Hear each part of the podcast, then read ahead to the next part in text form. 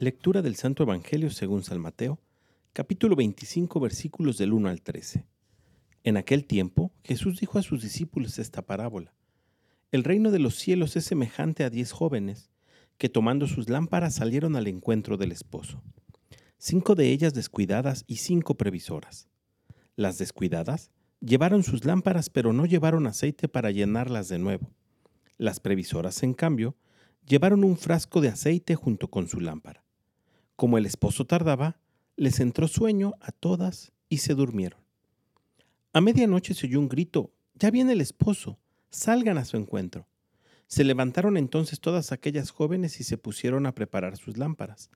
Y las descuidadas dijeron a las previsoras, Dennos un poco de su aceite porque nuestras lámparas se están apagando.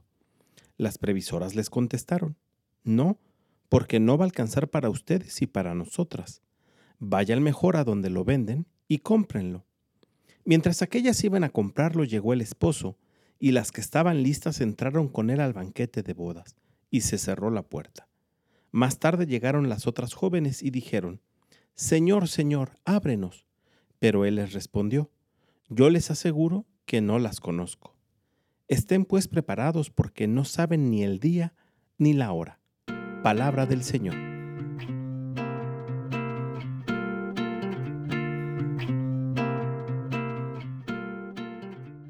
El Evangelio del día de hoy concluye con la frase, estén pues preparados porque no saben ni el día ni la hora.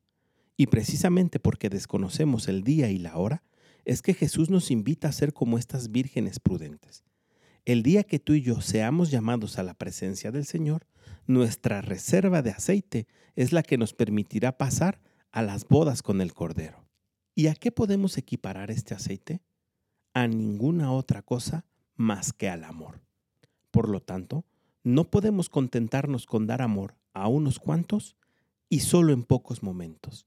Debemos de amar a todos, dice el Evangelio, incluso a aquellos que nos odian. No podemos contentarnos con ser buenos solo en algún momento. Tenemos que ser buenos siempre. No tenemos que hacer el bien solo pocas veces. Tenemos que hacerlo siempre y el bien siempre hacerlo bien.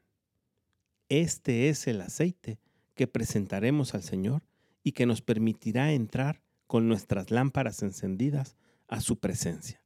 Pidamos al Espíritu Santo que nos ayude a tener reservas suficientes de amor.